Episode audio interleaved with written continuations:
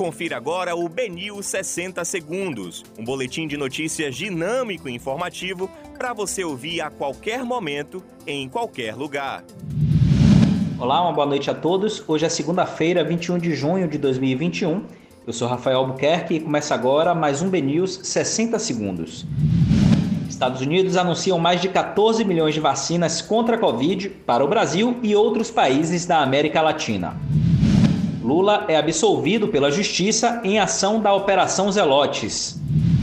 Juliette e Gil do Vigor falam sobre 500 mil mortes e se posicionam contra o governo Bolsonaro.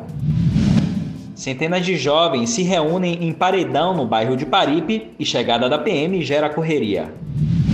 Material apreendido na Operação Panaceia pode comprovar sonegação fiscal superior a 39 milhões de reais.